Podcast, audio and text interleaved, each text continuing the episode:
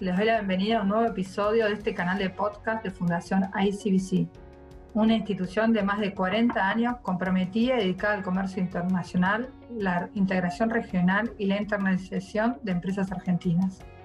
Mi nombre es Agustina Punte y en este episodio voy a dialogar con Victoria Tolomei acerca de la autogestión en el mundo del arte.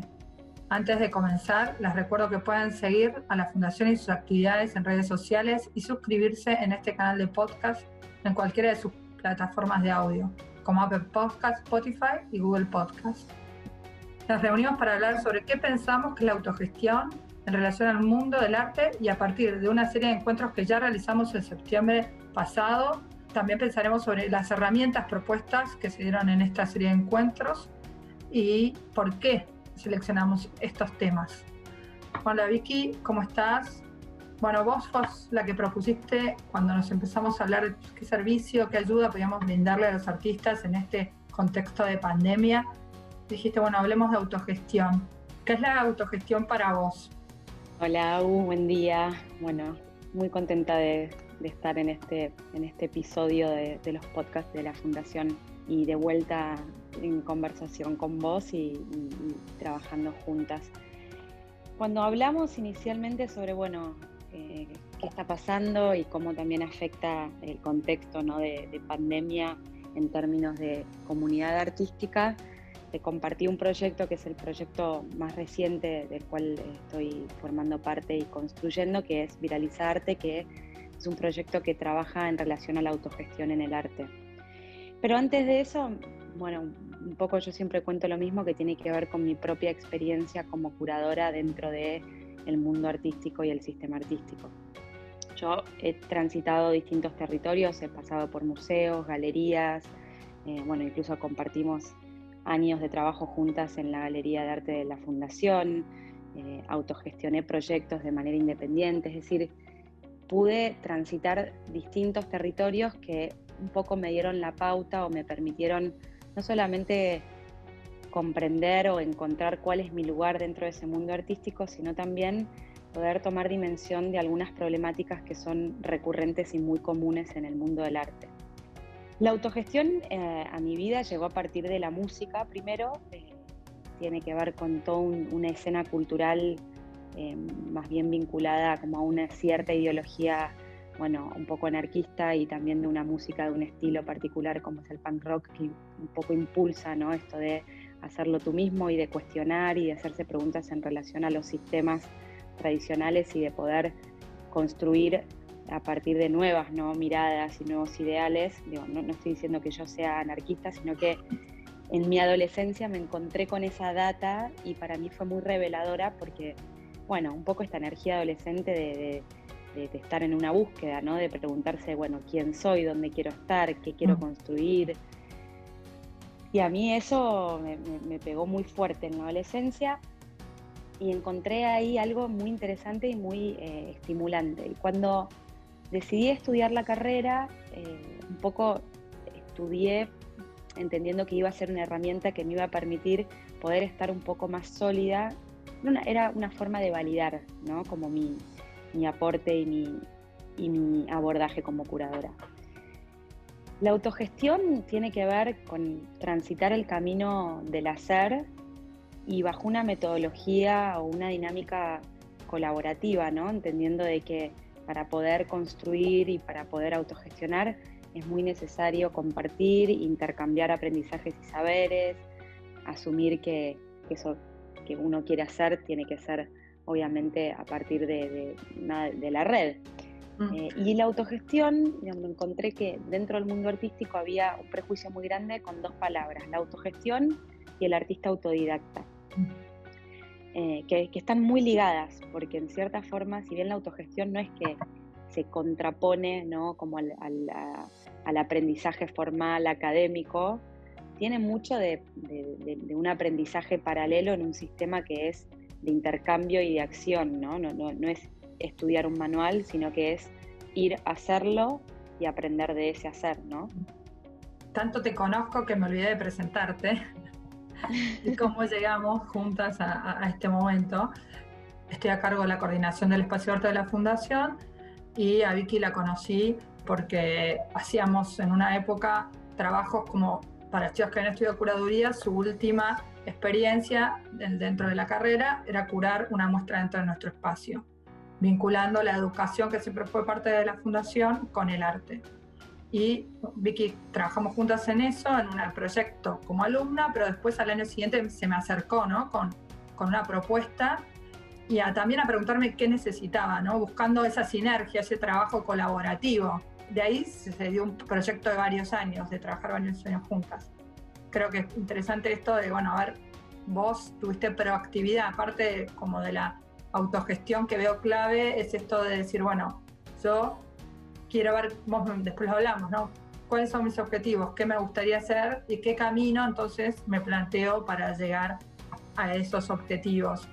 Que tengo que ser como creativo y pensar fuera del sistema todo el tiempo, ¿no? Para poder lograr mis propios objetivos. Yo pienso, ¿cuál es el objetivo del artista que, que quiere autogestionarse? Es poder vivir de su arte, poder vivir de aquello que es su vocación y además, no sé, lo que le gusta hacer. Entonces tiene que pensar caminos que lo lleven a poder realizar eso, ¿no? Mantenerse a través de su trabajo. Totalmente, es que tiene que ver con eso. A ver, la realidad es que eh, en nuestro país es una realidad que se traslada a la región, es que el sector cultural es un sector con, problemáticas muy profundas como la precarización, la falta de profesionalización, y en esto, y volviendo a, tu pregunta de la autogestión, eh, para artistas que estudian la carrera o que tienen ¿no? como una instancia de contacto con la academia, hay una debilidad muy grande que tiene que ver con, la, con, todo lo que es la estrategia comercial, es decir, no, no se enseña acerca de cómo vender tu arte. El foco está puesto 100% en la producción y esto es una, es una debilidad que tiene, eh, una debilidad y también una trampa que tiene el, sistema artístico, ¿no? Esta idea de considerar que el artista solamente tiene que estar encerrado en su taller produciendo y que va a venir eh, una persona a salvarlo, llamamos, llamémosle curador, galerista, art dealer, como quieras, eh, que va a venir y te va a salvar y te va a trabajar todo tu, estrategia comercial. Entonces, por eso eh, me parece interesante hablar de autogestión, porque autogestión en definitiva tiene que ver con comprender que cada uno de nosotros, ocupemos el rol que ocupemos dentro de la comunidad artística, somos eh, nuestros propios curadores, nuestros propios dueños, nuestros propios Sí, creadores en definitiva, es decir, todo depende de, uno. Perdón, ¿no? Pero para poder realizar eso no hay que darle tampoco miedo a estrategias que son propias del marketing, ¿no? Totalmente, está instalada esta idea de que, bueno, que el artista no se puede vincular con estrategias comerciales, en donde por supuesto entra la, herramienta del marketing, ah, porque eso está contrapuesto, ¿no? Como a su objetivo o a su misión como artista y, y está contrapuesto como a su, a su abordaje eh, eh, creativo, ¿no? Como, sí, sí, Yo, como el romance. eso me estoy vendiendo. Claro, una especie de un idealismo del romanticismo, el artista genio.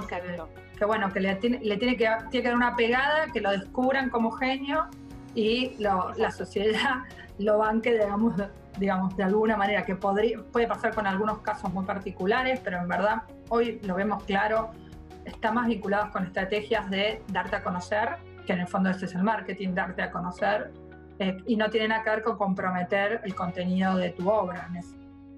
No, aparte imagínate, Agus, que si, si ese modelo no cambia, es imposible que los artistas vivan de su arte, porque por una cuestión de, cantidad, o sea, de demanda de artistas, no, es imposible cubrirlo. No hay tantas galerías, no hay tantos curadores, no hay tanto mercado. No, hay tantos consumidores. Esa es también la clave, ¿no? Eh, y hay que... No dentro de ese modelo. Claro, de ese modelo. ¿Entendés? Entonces mm. es, es, muy frustrante para el artista. Entonces hay que derribar esa idea, ¿no? De que solamente se puede lograr por ese camino. para derribar esa idea, me parece que es muy importante poner sobre la mesa qué es la autogestión y qué implica autogestionar y cómo pensarse como artista y cómo pensar su carrera artística. Eso es algo que desde Viralizarte hacemos y, trabajamos mucho porque es un poco el propósito eh, del proyecto y desde donde surgió, ¿no? Entonces, eh, yendo al, programa que, que trabajamos sí, eso te iba a preguntar. en septiembre. El programa que vos pensaste para estos encuentros que se dieron en septiembre. ¿Por qué elegiste estas temáticas que vos me propusiste y que bueno, me parecieron buenísimas y te di luz verde para adelante? ¿Qué, criterios tuviste en cuenta para armarlos? Bueno, el criterio es, o sea, si tuviésemos que pensar en cómo empezar tu carrera autogestiva, es decir, bueno, soy artista y quiero arrancar o me quiero ordenar en mi plan de trabajo y quiero pensar eh, en un plan para poder lograr mis objetivos. Entonces el programa estuvo pensado como con, la lógica de, cómo arrancar a pensar una estrategia personal, esto es cómo me autopercibo, cómo me defino como artista, cuál es mi, propuesta, ¿no? cuál es mi, diferencial. Hablábamos en ese encuentro de herramientas como el FODA o el mapeo personal, ¿no? Entender, bueno, trabajar en el autoconocimiento, es decir, uno como artista en definitiva también está poniendo mucho de su de su emocionalidad y de su, ¿no? su interior más sensible y, es necesario poder ordenarlo ¿no? y, entender, bueno, ¿qué estoy haciendo? ¿Cómo me defino? ¿Quién soy como artista? Mm. Pensar tu estrategia personal implica incorporar algunas herramientas del marketing, que también es otra palabra y otra disciplina que, está un poco mal vista, ¿no? Como el marketing es vender humo y el marketing no es necesariamente vender humo, el marketing es entender que que como todo trabajo, porque también es otro de los pilares que, están, eh, que estamos trabajando mucho desde Viralizar, que es entender que el arte es un trabajo. Como todo trabajo es muy necesario pensar en, estrategias, ¿no? Y eso no te convierte en un, artista vende humo ni en un artista comercial eh, eh, sin, corazón. No, no, tiene que ver con darte a conocer de una manera efectiva. Realmente que, exactamente. Lo que vos puedas nada, hoy el mundo tiene unos códigos que se manejan mucho, gracias a Dios, creo que la internet, las redes sociales, todo eso abrieron un gran, una, como un gran, una gran ventana de democracia. Todos pueden tener acceso a eso de una u otra manera. Eh, entonces, todos podemos de alguna manera promocionarnos, estar, eh, para cómo estar, cómo usar esas herramientas de conocimiento, de darte a conocer, me parece, no sé si. Totalmente es necesario conocer cuáles son las herramientas y después incorporar las que a uno más lo, lo, representan o, con lo que te sentís cómodo, que tiene que ver con tus objetivos, tener claro cuáles son tus objetivos. Me gustó un, tema que salió, creo que fue en el primero, esto de, bueno, ¿cuál es mi medida del éxito, no? Que tiene que ver con ver cuáles son mis objetivos, para plantear cuáles van a ser mis estrategias, para darme a conocer cuál es lo que yo voy a considerar que lo logré. Eso me parece una pregunta importantísima. Es que el primer eh, capítulo o el primer encuentro que, lo, rotulamos bajo o lo encaramos bajo la herramienta o la mirada del marketing, está 100% orientado al autoconocimiento, que es otra, es, digamos, es, es, como la etapa primordial, principal y más necesaria para poder plantear tu carrera como artista. Es decir, si, si no te conoces, si no trabajas en quién sos, en qué propuesta estás haciendo, por qué estás creando lo que estás creando, es muy difícil que después puedas ¿no? Encarar esa carrera de manera segura, confiada y, enfocada. Entonces, ¿qué quiero dar a conocer? ¿Qué mensaje quiero transmitir? Exacto, ¿qué quiero transmitir? Y también qué quiero lograr con esto. Mm. Que ahí es donde entra la, propia medida del éxito, ¿no? Otra palabra que también puede estar como un poco mal vista. Eh, que hay como un poco de prejuicio. Eh, es, muy personal, tal vez para uno es eh, poder vivir en, del arte en un campo, tal vez para el otro es exhibir en un museo, tal vez para el otro es estar en todas las casas. ¿Entendés lo que quiero decir? Es muy encontrar un grupo de pertenencia, digamos, gente que vive, tenga una comunidad que comparta esta misma experiencia de arte que vos tenés. No sé, hay como, creo que hay muchísimos posibles eh, cosas que vos consideres, insisto, en este éxito entre comillas, que, para mí, bueno, es que te vas, vas a sentir que estás contento, en paz y feliz con lo que estás haciendo y que lo logras. Exacto. Y después el segundo encuentro, o sea, para seguir como con la lógica del recorrido y, desde dónde pensamos, ¿no? Como cada encuentro y el programa completo. en el primero hablábamos acerca de, bueno, mi propia estrategia personal, cómo mostrarme, para eso es muy importante entender cuál es el ecosistema en donde te vas a desenvolver, porque está muy bien saber y conocerse y el autoconocimiento para poder ¿no? desenvolverse de una mejor manera, pero si no comprendes el hábitat y cuáles son ¿no? los códigos de ese hábitat o de ese ecosistema, eh, las distintos, los distintos o las distintas jugadores de ese, de ese ecosistema, va a ser más difícil que vos puedas desenvolverte con soltura ahí. Entonces hablamos acerca del mercado de arte, que también es un tema fundamental, eh, porque hay que entender ¿no? cómo opera ese mercado de arte, o al menos el mercado de arte primario, comprender si yo me siento parte dentro de ese, mercado, si mi propuesta está alineada, si me siento cómoda o no, y en todo caso pensar cuál es mi mercado de arte, y si no está dentro del mercado de arte primario, tradicional o tal y como lo conocemos, bueno, voy a crear mi propio mercado. ¿Qué implica crear mi propio mercado? Entendiendo también esto que mencionabas vos, Saúl, de que hoy hay una herramienta eh, poderosísima que es Internet. Entonces, un poco el objetivo de ese encuentro era esto, ¿no? Bueno, comprendamos qué es el mercado del arte, cómo funciona, cómo opera y qué posibilidades tengo dentro de ese mercado. En definitiva, es pensar ¿no? mi propia estrategia comercial. En ese sentido, en el cuarto encuentro, me gustó mucho la experiencia de Lucila, Lucilismo, sí. que ella contó un poco al salir de la carrera, había hecho la carrera dentro de académica y al terminar esto se dio cuenta o que iba a ser profesora o iba a tener que entrar en el mundo más tradicional del mercado de arte y que no sabía eso cómo iba a funcionar, si lo iba a lograr. Entonces se planteó estrategia de armar su propio, propio camino y lo logró. Fue, fue un testimonio interesante en esa línea. Sí, está bueno escuchar esos casos porque te dan la pauta de que, hay otros, otros caminos, otras alternativas. El tema es, volviendo como al primer encuentro, ¿no? ¿Qué es lo que uno se propone y qué objetivos uno tiene? Es interesante escuchar testimonios y por eso también eh, se habla mucho y hablamos mucho en el programa de la comunidad, de ser parte, de involucrarte, de pertenecer a esa red, ¿no? de compartir porque en ese compartir, nada, hay, hay, aprendizajes que son muy necesarios para poder hacerse preguntas, básicamente, ¿no? Como bueno.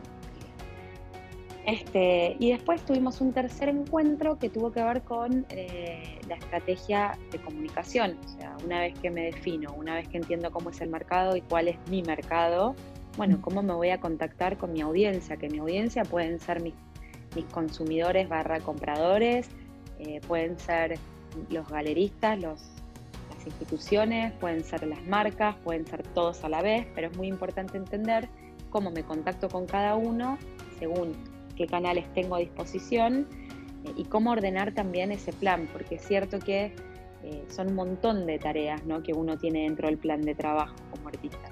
Por un lado producir, por otro lado pensar mi estrategia comercial, además pensar en un plan de contenidos, de comunicación. Pero bueno, lo importante es entender también que es muy necesario conocer, ¿no? Como estos tres territorios principales y después saber qué necesito para poder cumplir con lo que me estoy proponiendo y con mis objetivos. Tal vez es hacer mm. equipo, tal vez no, tal vez es ordenar simplemente en tu agenda de trabajo cómo vas a comunicar y cómo vas a, proyectarlo en un plan que te permita trabajar de manera ordenada. No dejarlo librado como a la improvisación y al azar, aunque improvisar a veces está bueno, pero tiene sus cosas, ¿no? Es decir... No, para mí es saber captar en algún momento una oportunidad más que improvisar, digamos. Es decir, bueno, ahora se está dando esta oportunidad, no, no que tenga un plan tan estricto que no pueda percibir una oportunidad que se está abriendo y la deje pasar. Pero el plan siempre me va a poner en mentalidad de, bueno, ¿qué es lo que quiero lograr? Incluso yo podría querer lograr entrar al mercado tradicional y ser parte de una galería y todo eso, bueno, me voy a tener que comunicar diferente si, ah, si quiero, no, quiero vender, hacer venta directa. Entonces tengo que desarrollar mi página web o mi tienda nube, lo que sea. Eso me parece que, que está bueno en relación a cómo me voy a comunicar, bueno, lo que viste en el primer encuentro, cuál es mi objetivo, ¿no? Sí, siempre volver a quién soy, el autoconocimiento, ¿no? Como que me define, qué quiero, siempre volver a eso.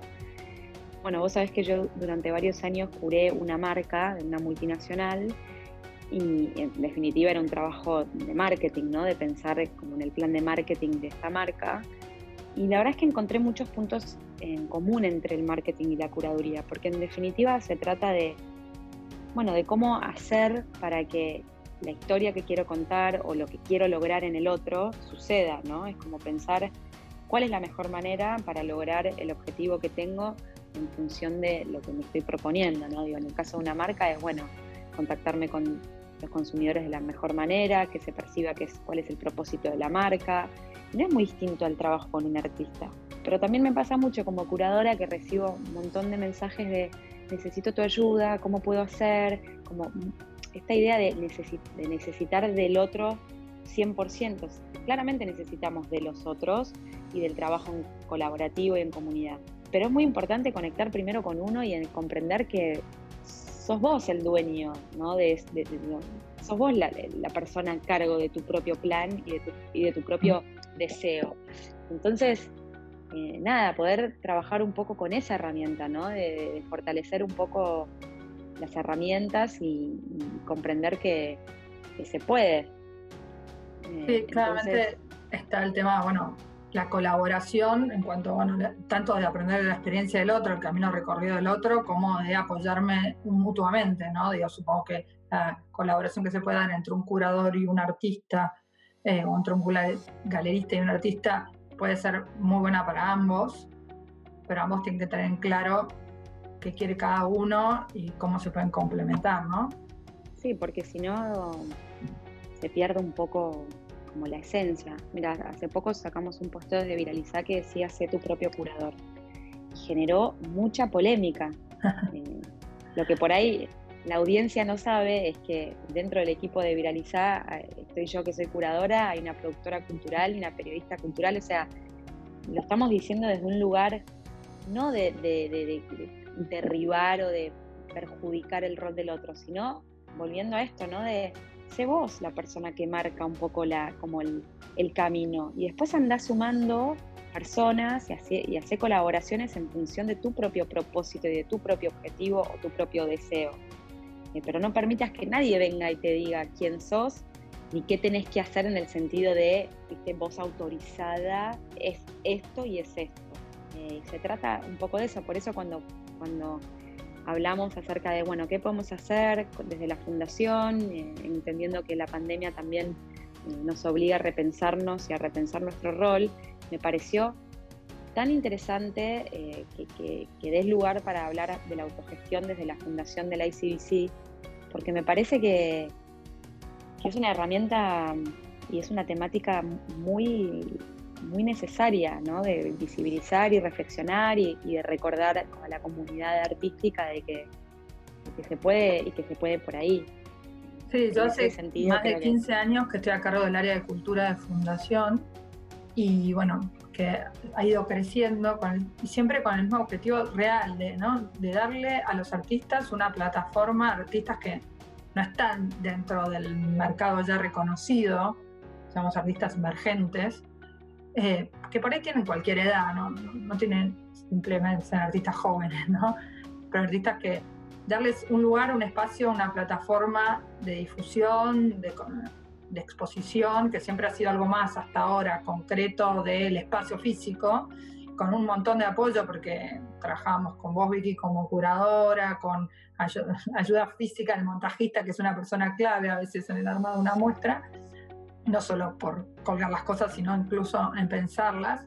Pero bueno, este año no se pudo hacer eso y me pareció que este curso era clave.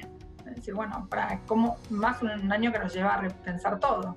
¿Cómo me voy a repensar como artista? Sí, aparte, eh, mira, si miramos hacia atrás y en los años que compartimos juntas, eh, yo como curadora de la ICBC y demás, todas las muestras que hicimos y los programas que, que fui presentando y que fuimos trabajando juntas tenían que ver con justamente tender un puente entre artistas que venían de la autogestión, artistas autodidactas por fuera del sistema artístico tradicional y ese mundo del arte o sistema tradicional. Fíjate que muchas de las muestras que hicimos tuvieron eh, artistas que trabajan en el espacio público, artistas urbanos, y la verdad, Agus, es que hasta ese momento no pasaba, no había instituciones que abrieran las puertas a ese perfil de artistas. Eh, justo a partir de, este programa que estuvimos trabajando y de volver a, trabajar juntas junto a la fundación, me puse a pensar mucho en esos años de trabajo en, la galería y la verdad es que el aporte fue, fue enorme eh, y tuvo mucho que ver con la autogestión. Entonces, para mí tenía mucho sentido que, que lo hiciéramos y que además compartiéramos también mi proyecto actual de viralizar con la fundación y demás. Pero de nuevo, mm, tampoco me gusta decirlo porque hay que reconocerlo, es muy particular que desde la fundación del ICBC lo hayan habilitado y es súper interesante también. En eso creo que se diferencia mm. el espacio. Sí, creo que la fundación hay que conocerla, no es muy amplia, pero siempre desde sus distintas áreas, porque se dedica principalmente más al comercio internacional, a la promoción del comercio internacional, pero apuntando a las pequeñas empresas. Y yo encontré en los artistas autogestivos esa pequeña empresa, como otras áreas que trabajan de manera colaborativa, reuniendo empresas que exportan miel, yo dije, bueno, acá en este nicho de artistas está esta, esta área dentro de la cultura que hay que apoyar. Eh, lo hacemos con música también, ¿no? Entonces, me parece que tenía que ver con el espíritu general de la fundación y bueno, esperemos que se siga desarrollando y creo que esta parte de hacerlo hoy día digital a través de estos medios que nos permiten como un podcast o los videos que están subidos a YouTube de los cuatro encuentros, que bueno, sean en este año virtual la herramienta que podamos brindar. Sí, me parece interesante que, que podamos mm, volver a, a, ver y quienes no los vieron, que, que se encuentren con este, con este material es súper interesante y, creo que también un indicador muy, muy clave y que también nos, nos marca que, el camino que estamos transitando es el correcto, tiene que ver un poco con la respuesta ¿no? de todas las personas que ya participaron, mismo de los invitados que formaron parte del programa. ¿no? Claramente hay una necesidad eh, y cada uno desde, desde, nuestro lugar lo estamos intentando cubrir y en ese sentido, bueno, viralizarte tiene mucho que ver con esto, ¿no? con poder comprender que atravesamos un momento histórico que tiene que ver con una pandemia que cambió los planes por completo, pero que a la vez habilitó un espacio como para poder replantear y tal vez acelerar algunos cambios que estaban siendo postergados y que son muy necesarios y esto en términos de comunidad artística o de sector cultural, la verdad que es muy necesario. Yo eh, hace mucho que, bueno, son ya 10, 12 años de curaduría y de transitar este camino y desde el primer año que noto que, hay que está esta necesidad. Entonces me parece que estamos frente a un momento que es una oportunidad también para construir este nuevo mundo del arte y para, para poder mejorar algunas de las problemáticas que tanto afectan a, nuestra comunidad artística. y en esto también hacer alianzas, ¿no? como la que hicimos nosotras y el programa surgió a partir de una alianza, tanto entre vos y yo como entre la Fundación ICBC y, y Viralizar. Entonces creo que tiene mucho que ver con eso, en confiar en la fuerza colectiva, en la comunidad, en la colaboración y también animarse a, replantear y a cuestionar un poco y animarse a crear nuevos modelos. Creo que estamos en eso. La verdad que sí, creo que esto es parte de ese camino y está muy bueno, es muy interesante, es muy vitalizante también. Eh, Totalmente. La sensación de que uno puede pensar eh, nuevas, nuevas estrategias, nuevos caminos. Eh, en ese sentido, a mí me da una energía muy buena. Bueno, Vicky, un placer volvernos a encontrar y ya más adelante se irán enterando de novedades, lo que surjan, las nuevas ideas que vayamos tirando. Obvio, gracias, Agus. No, gracias a Enorme. A todos nuestros oyentes, gracias y los esperamos en el próximo episodio de este canal de Fundación ICBC.